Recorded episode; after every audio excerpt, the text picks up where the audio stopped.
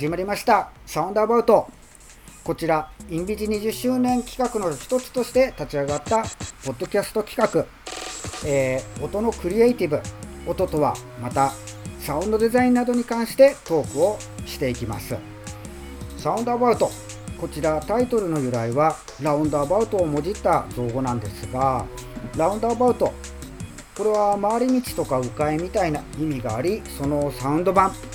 まあ音の話でもしながら有意義な回り道をしていこうじゃないかみたいな意味合いもあります。今日も急がずゆっくりいきましょう。さて、えー、第7回目、えー、今回のテーマは、えー、音の抽象美分析の先に聞こえてくるものということで、え音楽家であるとともに音に精通したプログラマーとしてもその名を知られる、え勝弘千葉さんにえお越しいただき共にサウンドアバウトをしていきます。千葉さんよろしくお願いします。はいよろしくお願いします。はい。で千葉さん、はい、自己紹介お願いしてもよろしいでしょうか？自己紹介はい、はい、えー、そうですね。まあ千葉と申します。あの、はい、サウンドデザインとかですね、えー、まあサウンドデザイナーですね。特に、えー、展示ものインスタレーションとかそういったものの、えー、音響演出音楽演出とかプログラムとかそういうのをトータル的にいろいろやってます。まあ、えーと、インビジさんにものお仕事もいろいろやらせてもらってます。お世話になっております。はいお世話様です。でまあもともとは結構あのその音楽を作る方をまあ重点的にやってたんですけど最近はやっぱりあの最近はまあ、えー、展示物の演出の割合がすごい増えてますね。そうですね。インビジの仕事でも結構そういうのは多いですね。千葉さんとやるときは、うん、まあそうですね。だ大体そういう時によ呼ばれる感じ,、感じですよね。なるほど。はい。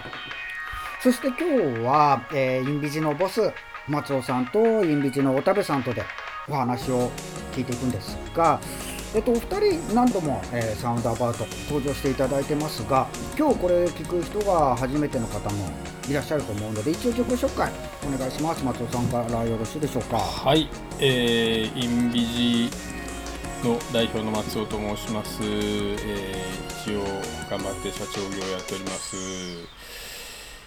よろしくお願いします。よろしくお願いします。そして田部さん。はい、えー、インビジの、えー、インビジでデザインエンジニアをやらせていただいてますおたべと申します。えっとまあデザインエンジニアって何かというとまあなんかデザイン的な部分、まあ、見た目だったり衣装的な部分からエンジニアリングの部分、えっと、実際に動かす、えー、ための実装だったり開発など、まあ、そういった部分を、えー、包括的に行う、えー、役割としてインビジに入っております。で音楽家ではありません、はい、よろしくお願いします。よろしくお願いします。はい。そして自分ははい。そして自分は CD 畑と申します、えー、普段はダチャンボというバンドをやっていたりテクノ DJ をやっていたりあとエイベルトンミートアップ東京というエイベルトンライブのユーザーコミュニティの運営をしていたりあと DTM の講師などもしながらインビジフェローズとしてインビジにも所属をさせていただいております。よろしくお願いします。はいお願いします。はい。さてさてさてさて。では、えー、早速、えー、今回のゲストの千葉さん、えー、千葉さんあさっきほどインスタレーションなどやったりさ、まあ、サウンドデザイナーでありプログラムもやってというお話ありましたが、はい、そもそも、え千葉さんが、え音とか音楽にはまった、えきっかけ時期、えいつ頃、ね、はい、こんなふうに。いつなのかな？なんかあんまりそうあんまり話す機会がないなかったんでね、はい、まあなんて言ったらまあでもあのー、やっぱり小さい時から。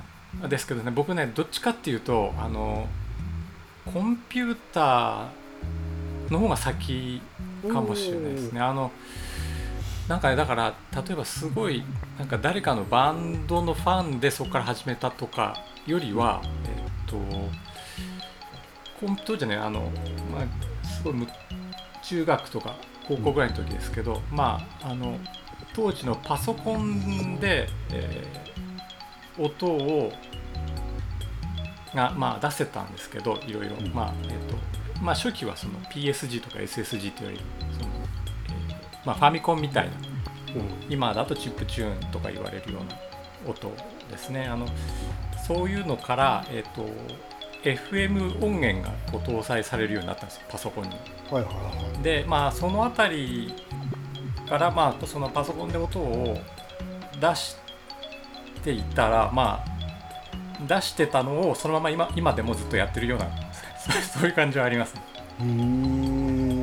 であの、まあ、もちろんアーティストみたいなもので好きな人とかもいるんですけどまあまあどっちかというととにかくパソコンコンピューター使って音を出すのがもう最初から好きでまあ今でも好きっていうような感じですね。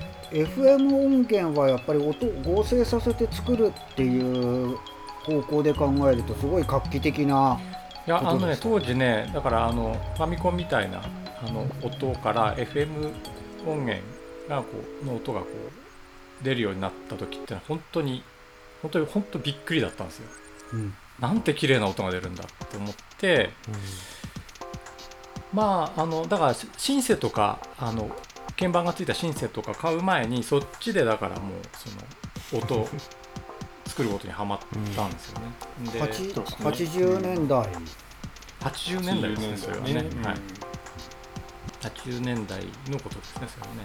ジョン・チャウニングですね。それでまあだからもういじくり若かったんでもういじくり倒してその FM 音源みたいなのをねででまあまあ今でも FM 音源好きですねそれずっと使ってますね FM 音源を簡単に説明していただくと。FM 音源簡単に説明っていうのがね あの意外と難しいんですけどね。あ簡単に言うとあの、えーとまあそうそう。サインフリケサイン波を組み合わせて。フリケーンシーモジュレーションというの略で、まあ、あの FM なんですけど、えっ、とまあ FM そのフリケーンシーモジュレーションってところから説明すると一応そのフリケーンシーあの周波数を変調することでこう音をいろいろ作る。バーっていう、まあ。まあ仕組みですね。えっ、とね、それ、そこ、そこより、えっ、とね、わかりやすく説明するの意外と難しい。なんか、昔はよくなんかあの、えーオペレオペレーターっていうんですけど、1個のオシレーターみたいな、えーはいはい。ユニットがあって、それをいくつか組み合わせて、ある、えーオペレーターを別のオペレーターがモジュレーションする。うんうん。えーっていうようなことをたくさんの、えーオペレーターを組み合わせて、えーやるんですね。それで複雑な音を作り出す。っていう仕組みで、まあ、実はあの直感的にはいまいち分かりにくい。シンセサイズ方式ですねですね。でまああのまあ有名なところでは、まあ、ヤマハの、D、DX7 うんは DX7 が、まあ、えー当時一世を風靡して、まあ、アナログシンセとか出なかったような硬い音っていうか、まあ、金属的な音とか、まあ、ベール系の音とかね透明感のある音が、まあまあ、デジタルらしい音ですよね、えーとそれが出るっていうので、まあ、当時非常にこう人気が出たでそれがまあパソコンの音源なんかにもこう応用されてって、まあ、それをだから使ったのが割と最初のこう音作るの面白いなみたいな時期ですね。でまあはい。そんな感じですね。なるほど。そんな、えー音楽よりも音っていうところに、えーえー千葉さんの趣味思考は言っていたというお話ですが、はい。とはいえ好きな音楽とかその80年代によく聴いてた音楽とかってあったりします？そうそうですよね。あのまあ僕当時はそうですね。やっぱりあの YMO 系のあー。え皆さんは結構あのでもどっちかっていうと YMO というよりはあの坂本龍一さんとかはやっぱりハマりましたね。あの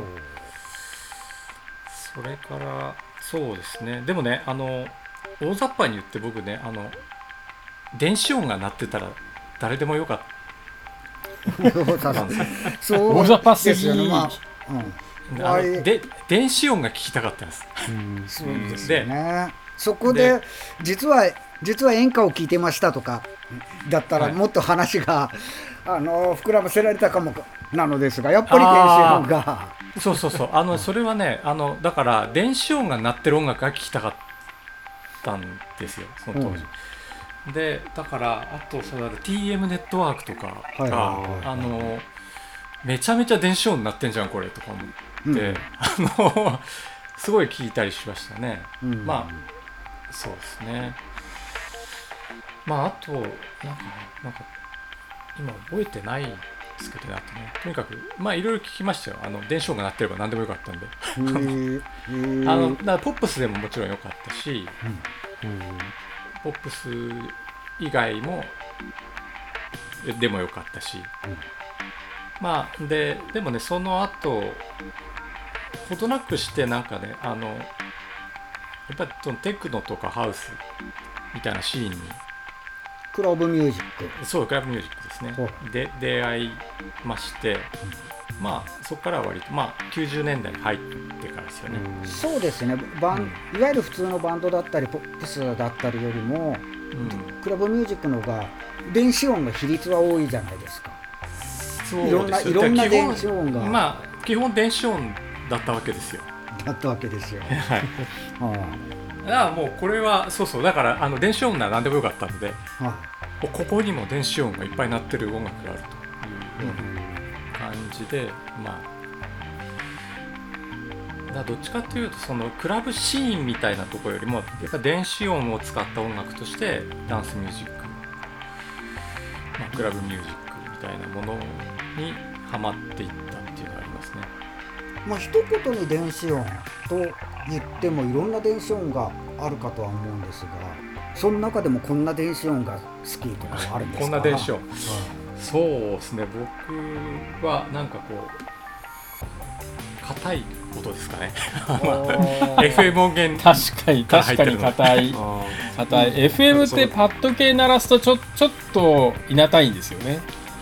うまあそう。まく鳴らせばいいんだけど。まあでもね、うんそうあの馴染みが悪いですよねあのうん。クリアで悪いです。硬いので、クリアすぎて。他の生楽器とか、まあ、そのアナログのシンセとかの中に入るとやっぱり浮くんですよ、うん。浮く浮く僕そう。DX7 のパッド結構好きなんですけどどね。いや僕もあの僕も好き,、うん。好きです。あのいいのあるけどね。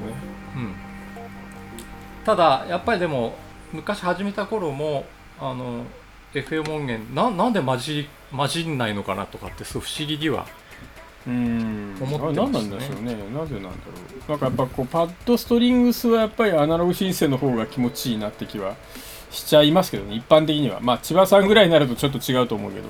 いやまあ、うん、まああのもうそう僕は透明でもうカッチカチな方が好きなので。カチカチカチ。カチカッチカチの音がっていうかまあ透明感あるのまあ倍音倍音のあ複雑さというか倍変な倍音が少変な倍音がある方がまあ馴染むというかああ。生が生楽器って、まあうん。生の音まあってそもそも、もうそうそうですよね。あのまあだ揺らぎだったりとかあのその複雑な倍音だったりとかでも逆に言うとそういうのがない。ですよね。ですよ、FM 音源ってまああのないないというかあのうん。まあ少ない。サイン波ですからね元がね。そう元がサイン波なんで、あのそれそれちょっと今日のちょっとテーマにも関わるところなんですけどあの、うん。そうですよね。その FM 音源のそのなんていうんですかな。なんていうんですかね。そのえーっとシンプル化された音っていうか。そぎそぎ落とされたみたいなそうそう話なんですか？そうそぎ落とされた。あの無駄無駄がないみたいな。そうまやっぱり千葉さんにとってはそういううーまあ FM のキラキラした音というか透明感、あいやあのそうですね。あのももともとはそうそういうものが好きなんですけど、えっとどちらかというとだから後追いであのアナログの音とかも好きになってはいったんですよね。まあ単純にそのなんていうんですかね。その最初の体験みたいなものが FM 音源とかまあそういうクリアな音に感動したっていうところだったので、まあ、そこからそこから掘り下げるっていくことになったということなんですけど、まあいいろいろこうあの掘り下げてるうちにそういうアナログの良さとか、まあ、そういうものも含めていろいろ。改めてアナログがいいかいいと思ったのはどういうところに惹かれて？やっぱりアナログ滑らかですよね。あの滑らかさですかね。あのなんなんでしょう。ねなんかその点で言うと僕あの千葉さんのライブを見た時に千葉さんのキックがやばいなと思ったんですけど。ああそれは本当にそうだ。あでもあれってきっと普通にマックスか何かであれはそう合成してるんだろうなって僕のやつだったら思うんマックですけどマックスだと思います。そうそう間違いない間違いない。F FM ですよ。ベベースは FM ですよね FM そうはいはい。まああのサインサイン波ベースかサイン波ですよね、はい。うんうん、でもなんかそのお尻というかその最初のアタックの後のうん。なんていうんですかね。そのキック重重さというか。の重さというかその最最後の方ちょっと揺らぐのかな。みああたいな。それは結構あの細かいとこ聞いてますね 揺らがせてますね揺らがせてるんですクロートっぽいあやっぱりあのなんかそれがすごい気持ちいいな。と揺らがせてるのとあとまあ僕のキックの場合は多分ねリバーブが結構肝。はいはいはいはい、でリバーブも揺らぎの要素になってううん。んバーブで。であの僕結構ねリバーブで低音作るっていうのをやるのでまあだからなんて言うんですかねああいうのあ低音でリバーブを作るんではなくてリバーブで低音作る。あそうそうそう。なんかそのサブオシレーター的な使い方というかあのゆ揺らんだふくよかな。ゆゆ揺らいだ、えーふくよかな。低音みたいなものをリバーブで作るっていうようなことをやりますね。でキックにもだからよくやりますねリバーブっていうとやっぱりほわんあんとするこう上に広がっていくようなイメージイメージがあるんですけど。あまあだ普通はそうですね。あのひ広げるうん空間系エフェクト。ですけどあのもうちょっと僕リバーブに関してはあのなんていうんですかね。あの幅広い使い方をしているいてまああの例えばだからそういうクとかの低低音を作るのにも使ったりとか、まあなんでしょうね。あのとにかくいろいろ使えますねリバーブに関してはね。単純にそのなんていうんですかねそうこう音に存在感みたいなもの。うん。えっと、その長い残響がつくわけじゃないんですけど、まあ、ステステレオステレオナイズっていうんですかね、みたいな使い方でもよなんかその生音の滑らかさ滑らかさっていうのうん。をさっきおっしゃってたんで、ういうことです。多分そういうところに多分す結びついてくる話なのかなと思あってそのキックも。す。そういうことですそういうことです。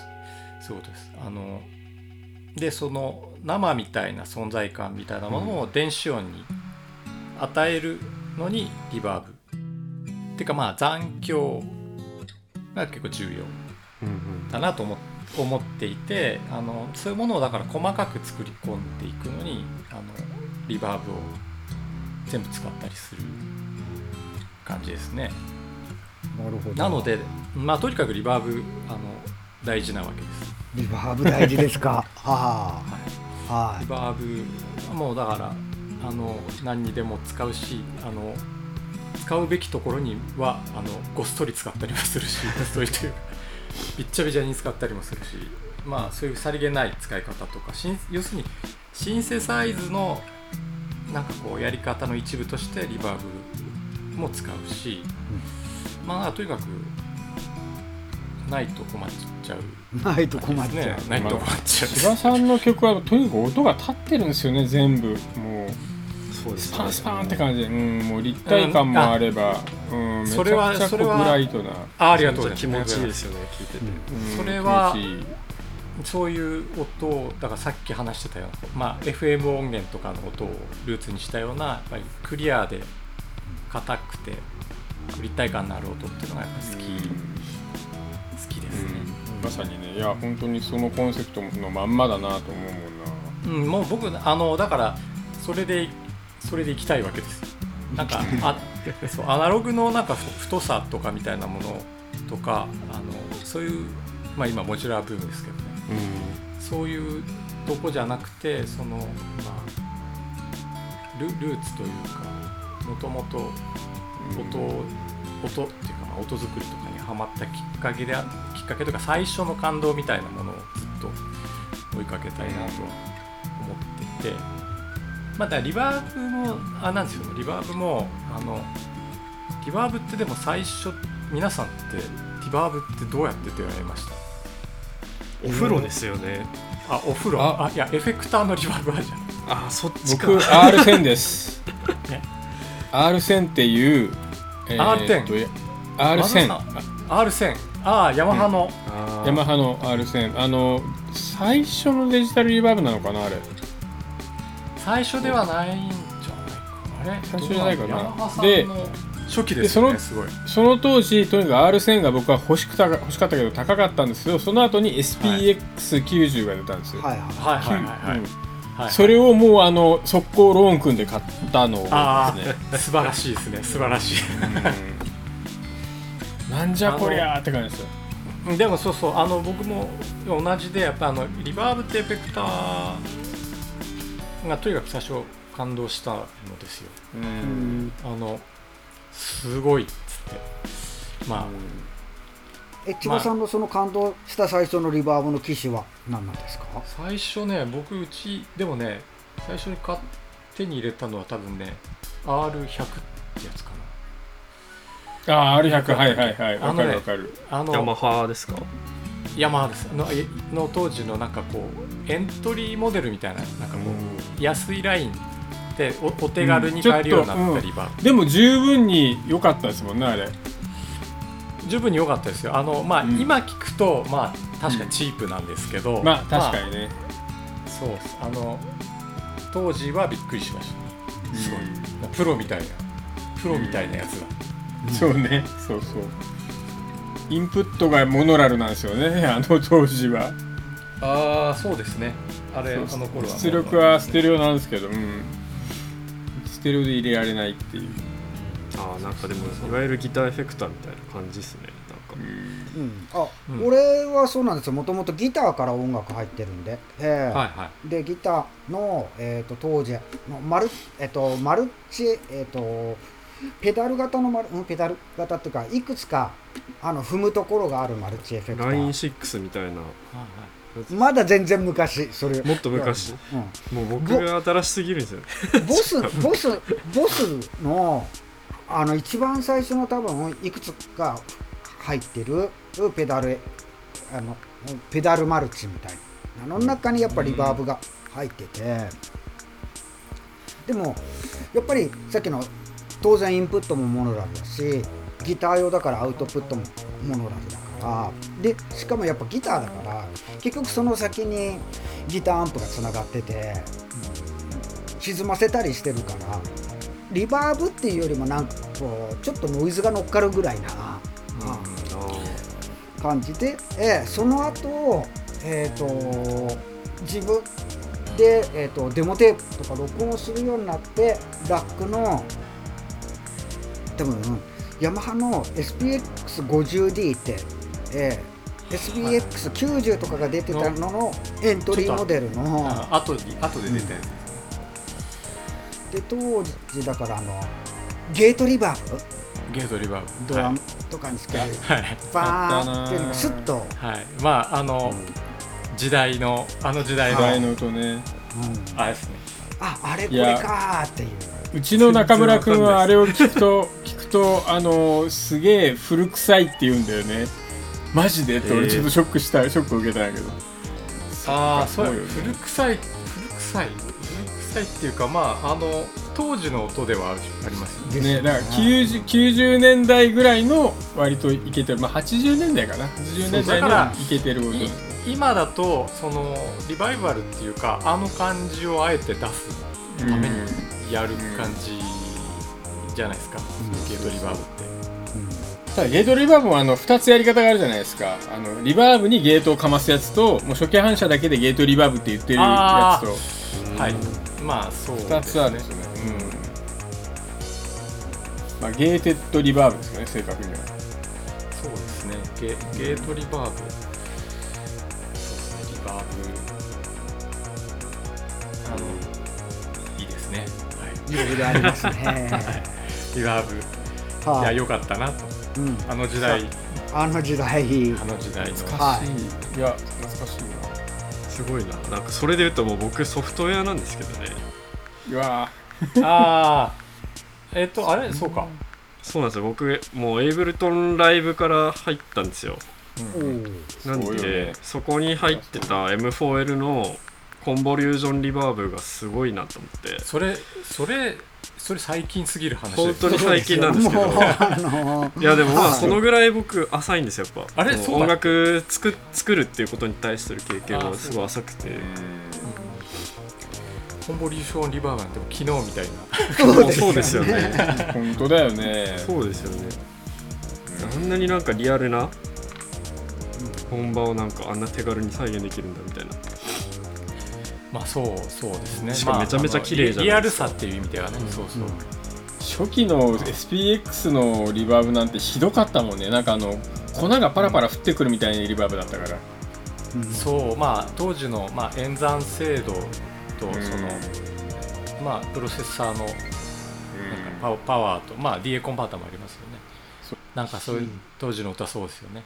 まあ、リバーブってそもそもその演算が大変。だからあのプラグインでもリバーブってやっぱ重いし、うん。そういういろんな複雑な処理がなされてリバーブあまあまああのエフェクターの中では計算量がど多くどうしても多くなっちゃう。ですよエねフェクトですね。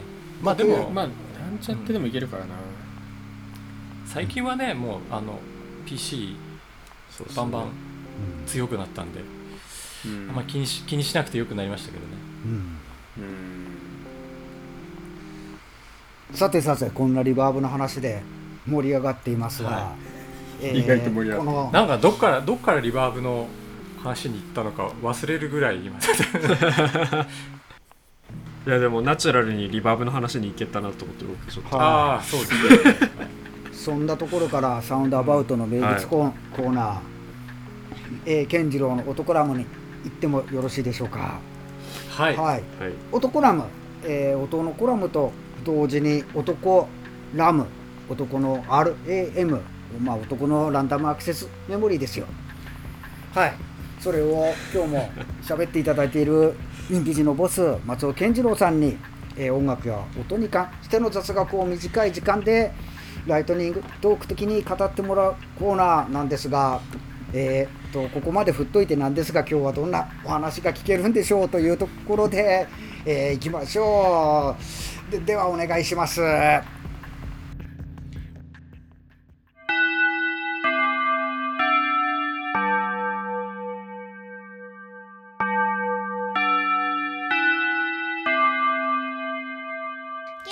次郎の男ラ今日は何かな？ムリバーブって何？Three, two, one. はい、えーリバーブですけどリバーブっていうのはですね、えーまあ日本語で言うと残響ってことですね。残響っていうのは何かっていうとまあ僕らが住んでる世界には全て残響があると。例えば僕がこう手をって叩くと部屋の響きがこう残って聞こえる。これが残響ですね。でえっと残響っていうのはそういう意味じゃその壁に反射して帰ってくるまでの音なんですけど音っていうのは前もちょっと説明した通り意外に遅いと。あの耳に返ってくるまでの,、まあ、あの時間が、まあ、0コマ0何秒とか0コマ何秒で長いものだともっと長くなるんですけどこれがですね、えー、と反射するものによって、えー変わるわけです。例えばカーテンだと当たってもカーテンに音が吸収されてあんま返ってこない。だけど硬い鉄の壁とかコンクリートだとあの90%とか返ってくると必ず返ってくるみたいな感じなんですね。で、えっと、これもデジタル用語ですけど 3D とかであのレイトレーシングって言葉があるんですけどレイトレーシングっていうのはレイは、まあ、あの光線？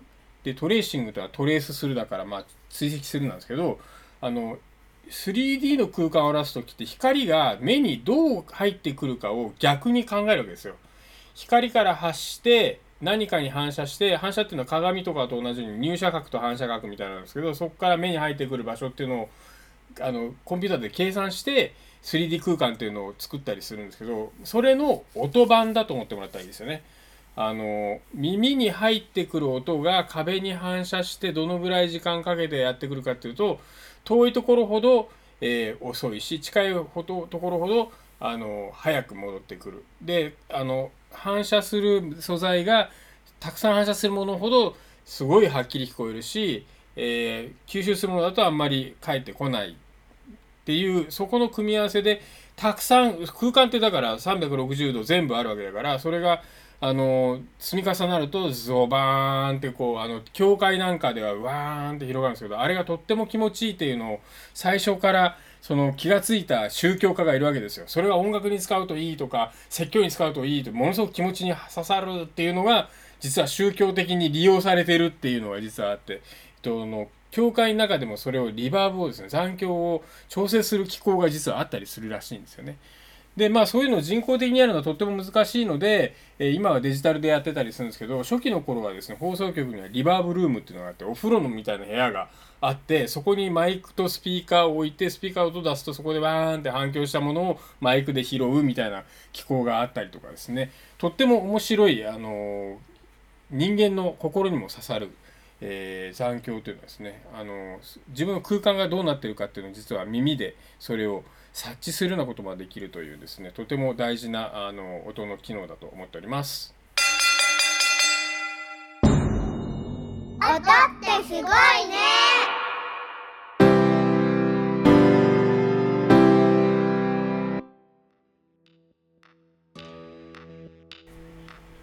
ー SPX50D とか YouTube とかで調べてちょっと萌え萌え萌えしてましたよ。俺懐かしいな SPX90 とか。ああはいはい。50D とかね。SPX50D ちょっと処分しようかと思ってるんですけど誰か使う人いたら。ああ、まあ50っすか？ね90だったら欲しいの90、90ね、本当によくあれ作ったなと思って、もう DSP めっちゃ楽しいっつって作ってる中のめ、なんか開発者の顔がめっちゃ目に浮かぶ感じやもんね。もう思いつく限り全部入れたろうってした感じじゃないですか、あれ。まあそうまあできること全部やったんでしょうねあれうねん。当時のあのマルあのラックエフェクターの中でもラックマルチのなんかこう、うん定番みたいな感じいやあれね、もうめちゃくちゃインパクトあったよ、あれ。本当に。あれはだってど,、まあ、どこのスタジオにもあったしね、まあ、あのもちろうんんその歴史コンとかがメインでは入,、入ってるけれどもまあでも、うん。そうね、サブとして絶対にありましたよね。うんあの絶対にあったちょっとした系ですよね。うん、ちょっとした機能がすごく使えるからむちゃくちゃパラメータあるんで。うんうんすげえうんまあそれこそでもほらゲートリバーブとか、うん。ああいうのとかも流行ったし。やってましたね。あれ10万ぐらいしたんだけど俺ほんと即決で買いましたもんね。まあローンだけど。ロ そうね。ちょっとまああの僕僕は買えなかったですけどね当時は。いやローンですけどね。僕が買えたのは 僕が買えたのはあのまあやが学生っていうかまあもう子供だったんで R100 R100 がいいとこでしたけど。あのローランドの SDE2000 とか3000とかありませんはい。はいでしたっけ、はいはいはい。それはまあ名機と言われてあれ？SD はローコルグじゃないの？ローランド。SDE はローランド。SDE あれ？えーっと SDE でしたっけ？ちょっと待って。ローランドそうですね。デジタルディレイ。でも SDE はデジタルディレイだっけ？リバーブは S SVR ってあ違う。ディレイか。SD やっぱりディレイとリバーブ。今一緒に考える人もいますが千葉さんの中では全然別物なんですか？えっ、とね、えー感覚的には別物ですけどな中身的にはまあ中身的にはまあそんな違わないというかまあよく言われるんですけどリバーブってそのディレイでできてるんで、デジタルリバーブはね。うわー今もう画像を見てものすごく燃えましたね。うわ懐かしい。SD2000 は確かに名名機としてすごく長かったですよね。僕もそんでもリバーブ古いのね集めたいなっていう気持ちはあるんですけどキリがなくなりそうだからうん。あえあえてやってないんですよ。うん。本当はもうオークションとかで古いの集めたいんですけど やばいっすいやーあれやりだしたら泥泥沼っすよ。マジで。いやーもうねちょっとどうしようもないだろうなっていうので、だからもう近づかないようにしてる、プレミアついてるやつとかもありますか？あ。うん、まああとでもね最近まあそろそろ状態のいいのはもうかなり少なくなってきてみたいうんもうだいぶ古いですね。なまあ普通僕はにねそうそうですよね。DP DP5 を買いましたね。ローランドは。あそれも初期の初期の。SD の後に出たやつですね。これって、ま、マルチっぽいやつだっけ？マルチま、マルチですね。もうはい僕も、ま、マルチマニアになってました。懐かしいなこれも。これもなんか楽器屋によく飾ってあったなあとテープエコーは手手放さず家にもあるんですからあれにもリバーブついてるじゃないないですか。スペースエコーですか？スペースエコーに。スペースあれ、まあ、スプリングリバーブですよね。うん。スプリングリバーブ入ってますね。ああいうそうスプリングリバーブだったり、えー、とプレートリバーブだったりいわゆるそういうアコースティックというかアナログなリバーブっていうのは千葉さんにとってはどういう存在なんああそですかこはねあのあのねえっとそういう意味で言うとそそんなに好きではないかもしれない。やっぱり。そうなんですそうそうそう。あのプレートは？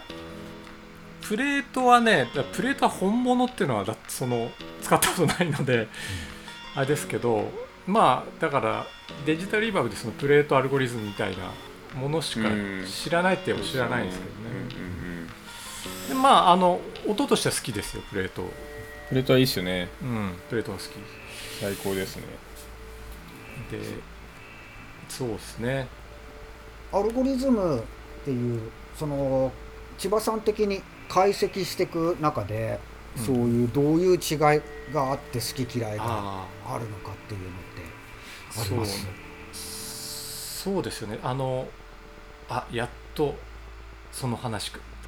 そうなんです。その話ですよね。あのそこはですねやっぱあのそのリバーブデジタルリバーブがあのなぜ好きかっていう話になるんですけどまああの最初そのあの最初に使ったエフェクターというか、まあ、リバーブで感動したっていうこともあるんですけど、えっと、主にですねその抽象残響というもののこ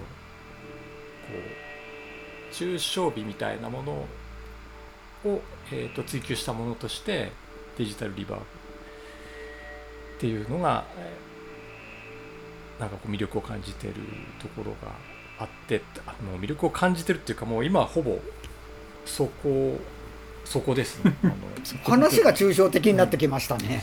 そう話もそうですよねあのいや単純にだからリバーブリバーブってでもみんな好きっていうかあのうんなんかもう説明不要のなんかこう魅力があるわけですよ、リバーブとかはい残響とか、そうですまあね風呂って言ったら風呂もそうですよね。あのリバーブとは残響とは何何ぞやとか関係なくあのお風呂ワンワン鳴ってたら歌いたくななるとかね。そうですよね。まあおまあ、風呂で。なんかたまに聞くのはあれですよね。なんか親のお腹の中にいた時の感覚。ああに近いみたいなのもありますよねそれねそれ初めて聞いた。あ聞きました？あ。本当ですか？そうそうなんです。多分そうなんですよ。そのどうだろう？そなんていうんですれもあるのか？もしれないですけどねあのだから本能的に心地って感じてるみたいな。うんでもねお腹の中でそそんなリバーブかかるから わかんないですけどね。僕はそんな覚えてない。用水？こう水の中に、ね水のはいはい中に入って水の中でこう聞いてる音って。どっちかっていうとスプリングリバーブのが近いんじゃないかそれ。うんうん、そういう、まあ、リバーブ残響ではないけどこうなんて言うんだろう、まあでもえっと反響というかね。そうです、うん由来で届いてきてるっていう、うん。そういう人間が本能的にこう直接的なものよりちょっとこう揺らいだものの方が好きってうんいうのはそうかもですね。そうですね。まあちょっとそあのそのなんで好きかっていうところっていうかまあどこが好きなのかっていうところになるとまたちょっとな話が長くなっちゃうんだよね。いやぜ時間がたっぷりあります。そうですね。あのこの最近なんかねあの個人的に実験してたことでそのリバーブの新しいアルゴリズムみたいなものを実験してたんですけどその普通はなんかディレイ要するに普通ディレイの組み合わせでできていて、まあ、現実でもまあその壁を跳ね返ってくる音がたくさんこう拡散しながらこう反射を繰り返すことによってそのリバーブっていうのができるんですけどまあだからそのなんて言ったらいいんですかね。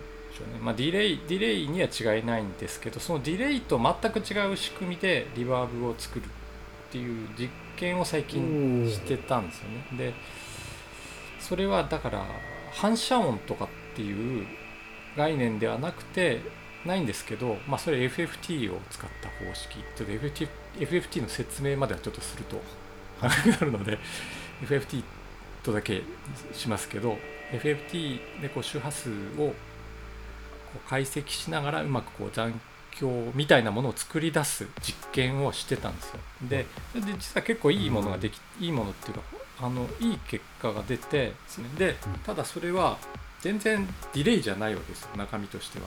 うんであの何が起きてるかっていうと単純に全周波数帯がこう揺らぎながらバーッと後ろに伸びるっていうようなことをややってるんですよ FFT を使って。うんでそれをやったらでもね完全にてかほぼリバーブに聞こえたわけです。で普通にリバーブとして気持ちいい音になったわけです。でそうするとだから反射してることが本質なのではなくてリバーブの良さのね。やっぱりその後ろにこうテールが伸びること。うん。でまあそこに揺らぎがあること。まあそういう要素に分解できたわけ。でうん。でそうなってればリバーブっていいんだっていう。ところがその実験では分かってそのテール部分が伸びるということが、まあ、実際あの何が美味しいかリバーブの何が美味しいか残響の何がいいかっていうところの実は本質なんじゃないかなっていうその実験を通して思ったわけです。で、はいはいはい千葉さん的にそのリバーブの要素を分解した時にそうそうそう。出てきたものがその揺らぎだったと。そうそういうことだったりするわけですよ。残響残響とにじむっていうのはちょっと違いますか？にじむっていうのがそれになんか近いのかな？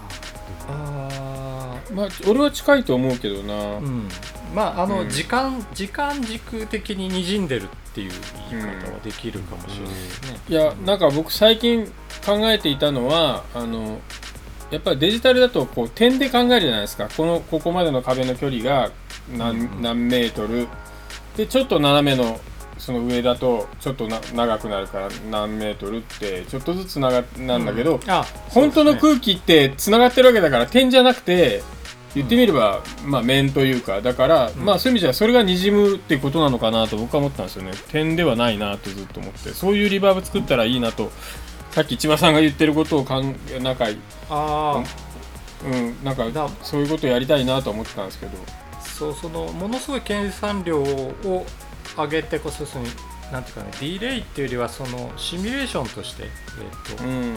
音響シミュレーションとして残響を作り出すようなことをすごいパワーを使ってやればまあそういうものが再現できることはできる。うん。どうしても数を増やしていくことでシミュレーションをの精度を上げようっていうのがデジタルの考え方だから。そうそう。ただねそのその先に、えっと、行き着くものが、えっと、別のところからも得られるかもしれない、うん。みたいなのがさっきのねさっきの FFT 使った場合の話で、はいはいはいはい。えっとそう。そう。だそうやってまあ今にじむって話をしが出たんで、まあ、にじむって表現をすればににじんにじむっていうのが、まあ、どうどういうことなのかっていうところを突き詰めたった時に、まあ、そのそのディレイの組み合わせとか音響シミュレーションじゃなくてもよかったりする。確かに。確かでまあそれがそのそれがでも抽象化というか、まあ、この場合は抽出かな、抽出うんうん。っていう、あのことになるかなと思うんですよね。何何が何がどういいのかっていうところを、うん。確かに。まあ、その分解して追い求めていくテイルテイルの部部分でいうとリバーブを使わないけどコンコンプでリバーブ感を表現するっていう人もいいますもんね。多コ分ンプでリバーブああそれはねそれは多分またそれまたちょっとそこ専門外っていうか あれでまたちょっと違う話だとは思うんですよ。あの多分空気感残響感みたいなのあの録音したものってあのやっぱりほら部屋の鳴りがもともと入ってる録音には入ってるし、それから、えっと、ノイズも入ってる。あの、うんうんうん録音機器のノイズ。でそれがコンプをうまく使うと音の後にそれがふわっと上がるようにできる。そうね。でうん。まあそうい。うなので残響物成分だけを、あの強調するってことができるってことね。そうそう。なんであの下手にこうリバーブを加えるよりもそういうアプローチした方がうん。いい,、いいっていう場合も多分あるんじゃないかありますね。まああるかもしれない、そういうテクニックなんだとは思いますね僕は、あの松尾さんとか小田部さんが言って音が立ってる千葉さんの音が立ってるとかって、えーいうのの中でやっぱり音の配置の仕方がうまいっていうのがあるのかな定位感はめちゃくちゃあるもんね、あれあそれはねえっとあそれはやっぱりそのまあいろいろこだわってまあ、うんアルバムに関して言うと単純にまあ説明しちゃうとあれってねあのあれってどうしてだっけ？どうしてだっけなんですけどなんかねあのステレオマイキングした状態をシミュレーションしたパンナーを使ってるんです全部 で、えっと、要するにハース効果がつく。パンナーで全部やっていて、えっと、それでまあ独独特の立体感っていうか独自の立体感っていうかそれとまあ自分、まあ、リバーブもあるんで自分で作ったリバーブを組み合わせてそれで全部空間をデザインしてる。であとっていうかねそれがやりたかったんですあのアルバムで。あのそうそれをつまりそれってそれってなんていうかなこうその音楽が鳴ってる空間を全部こう自分で作ってるっていう感じなるほどね。うん。なわけです。あのパパンナーも含めて、まあ、定位感とそれからまあ残響を細かく作り込んだりとかってそれをだから全部つ自分でやる作るっていうのをやってみたくてやってるっていうことなんだ。からものすごい時間かけてるんですよ。だからアルバムに関して言うと。だそうそう実は作れなくて、いやでもなんかすごいいろいろやってるようで実はそのさっきの抽出化みたいな話で、その結局その空間を作るっていうところああうん。やることは決めてやってるっていうことは決めてやってる。んですよね。まあうん、じ自分なりの。でなんかねあの、まあ、あとはアルバムっていうかその音楽作品としてそういうところをそうやって盲目的に追求したものって面白いうん。かなっていうかあの面白いなって思ってやってるんですよね。なんていうかね、なんて言ったんですかね、そうやってなんか盲目的というか、盲目的って言い方良くないですね。あのそのまあ闇雲に追求した結果なんかよくわかんないところに行っちゃったみたいな。なんかねあのねそうそういうの好きなんですよ、なんかそのバカみたいにそのじ自分で作り込んまあエフェクターとかリバーもそうなんですけどそのテテクノロジーとか技術面もバカみたいに自分で追求した結果になんかあさっての方に出ちゃったみたいなうん。ことになるのが結構理想で、あのそれそういう意味でアルバムが作ってるのでまああのまあ空間のデザインもその一環ですよね。そのパンナリバーブまあ他にシンセとかも全部自分であれの場合アルバムの場合はデザインしたやつを使ってるのでまあそうやってなんか時間はかかるけどもえっ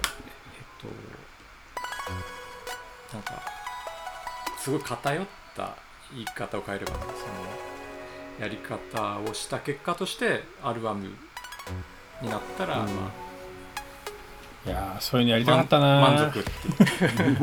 いやなんかいやねやりたかったでもよこれ追求できなかった。なんかねで最近ねそう時間が僕もないんですよね。盲目的になれなく。そうそうそうそうそう。あのー最近あんまり時間やっぱ時間がかかるんですよねそこを。うんそうよね。やると、うん。盲目的にそう時間の部分でいうとテクノロジーが発展したことによって、ええ。はいその時間短縮できたりとかっていう部分ってあったまあたりします、多少はね。多少はあるけど僕の場合あんまりないかな。まあなぜならそのだからその技術テクノロジー面結構自分で面倒を見ているのでそこに時結間局そこにのまた時間はかけて。そうそうそうそう。あのだからこ単純にあのコンピューターが速くなったりとかすればその分は楽になるんですけど、うん、そのそうですよね。楽というかできることが増えた分やっぱり結そうそう。局いろんなことをやらなきゃいけなそれくなっちゃう。もあるんですよ。それもあるんですよ、あのそうできることが増えた分だけじゃああれもこれもできるんならできるんだったらやんなきゃいけないなって思ってやったりとか。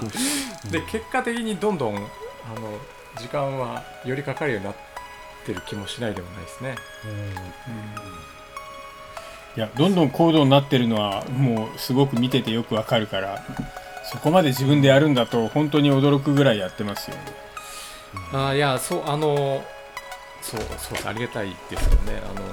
あのあのなかなかそこまでできなくなってきた現状があったりもしますけど。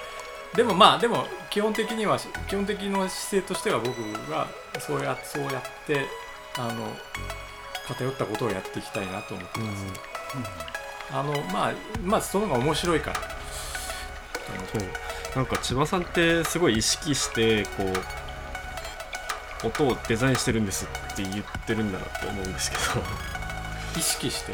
意識してというかなんか、すごい千葉さんはデザインって言葉をよく使うなって思ってるんですけど。ああそうなんかね。でもすごいさっきの話を聞いてるとなんか闇雲にやってたら斜め上の方向に行っちゃったみたいそう。な話もあり。だってでももともとグデザインするラフィッってことはクのデザインもやってたからね。ああそうそうそう。ジャケットとかもそうですよね、う。ん作られてジャケットとかか自分でやったりとかしたりは知ってました。ね、そうですよね。なんかデザインっていう言葉を使ってるってこと。はなんかうん。やっぱりでも闇雲にやってる中にでもすごい目的がちゃんとあるんだあそうそうなみたいなデザインって言葉よく使うのはまあ他にもいろいろ理由がある,、まあ、あるんですけどね。あの作っ作ってるっていうとどこのレベルから作ってるのっていう。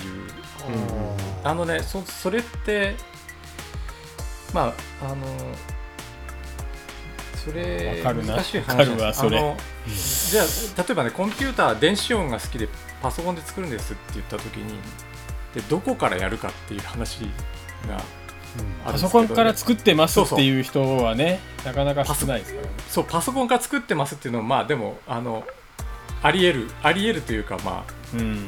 本当にあの自分で作った音っていうんだったらだって D- DA コンバーターも作って作ってですかっていう話が あるじゃないですか。よくわかる。でで結局はだから僕もそのそのテプログラミングとかで、まあ、シンセとかエフェクターとか作作るんですけどでもやっぱどっかで線を引いているわけですよ。ででそういった意味でだからあのある程度どうしてもこういろんな人がてかあの集めてきたものを使って作る部分は残るのでそれはそれはだから作ったと言わず僕デザインっていうふうに言うようにしてるんですよね。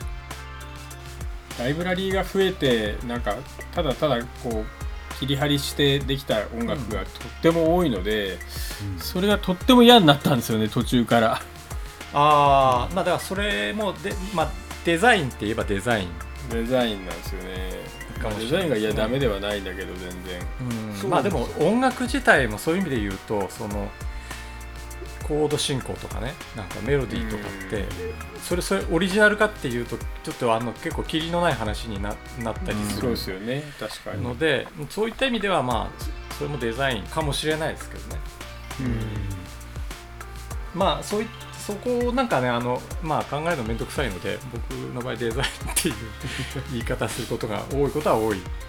うん。なるほど。でも相当なところまで突き詰めた上での言っているデザインですね。まあまあそうそうですね、うん。あのなんとなくかっこいいから言ってるわけではなない、う ん一応考えては使ってるっていう。う、ん、だって作ってる姿勢だってやっぱり、えーえっと松尾さんもちらっとおっしゃおっしゃってましたけど DJ とかだとやっぱりサンプリング文化とかもあるからそういうサンプリングしてそれをコラージュコラージュっていうのと全然コラージュとはある意味対極にあるような作り方なのかもしれない、そうね。そうだと思う。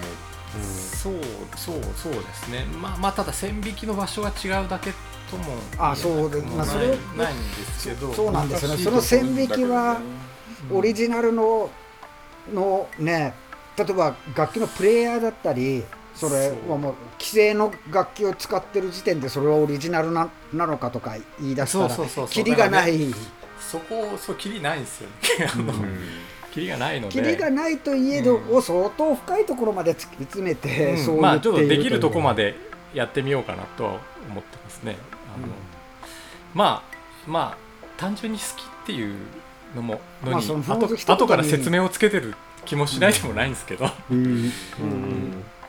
そんな好きを突き詰めてる千葉さんが今後やってみたいこととかなんか今興味持ってることとかっていうのは。ああ今後ですねそう。まあやっぱりあのテクノロジー的なところってまああの常に追求してるというか、まあ、研究みたいなことをしてるので、まあ、集大成的なことをもう一回まあちょっとそれアルバムになるのかどうなのかわかんないですけどやりたいなとは思っていますね。あのごくパーソナルなことなんですけどあのまあそのバイノーラル立体音響みたいなことも、あの研究してるので、まあ、そういったリバーブもいろいろまあ新しい実験したりしてるので、まあ、そういうものをあのねそうあのむしろもっと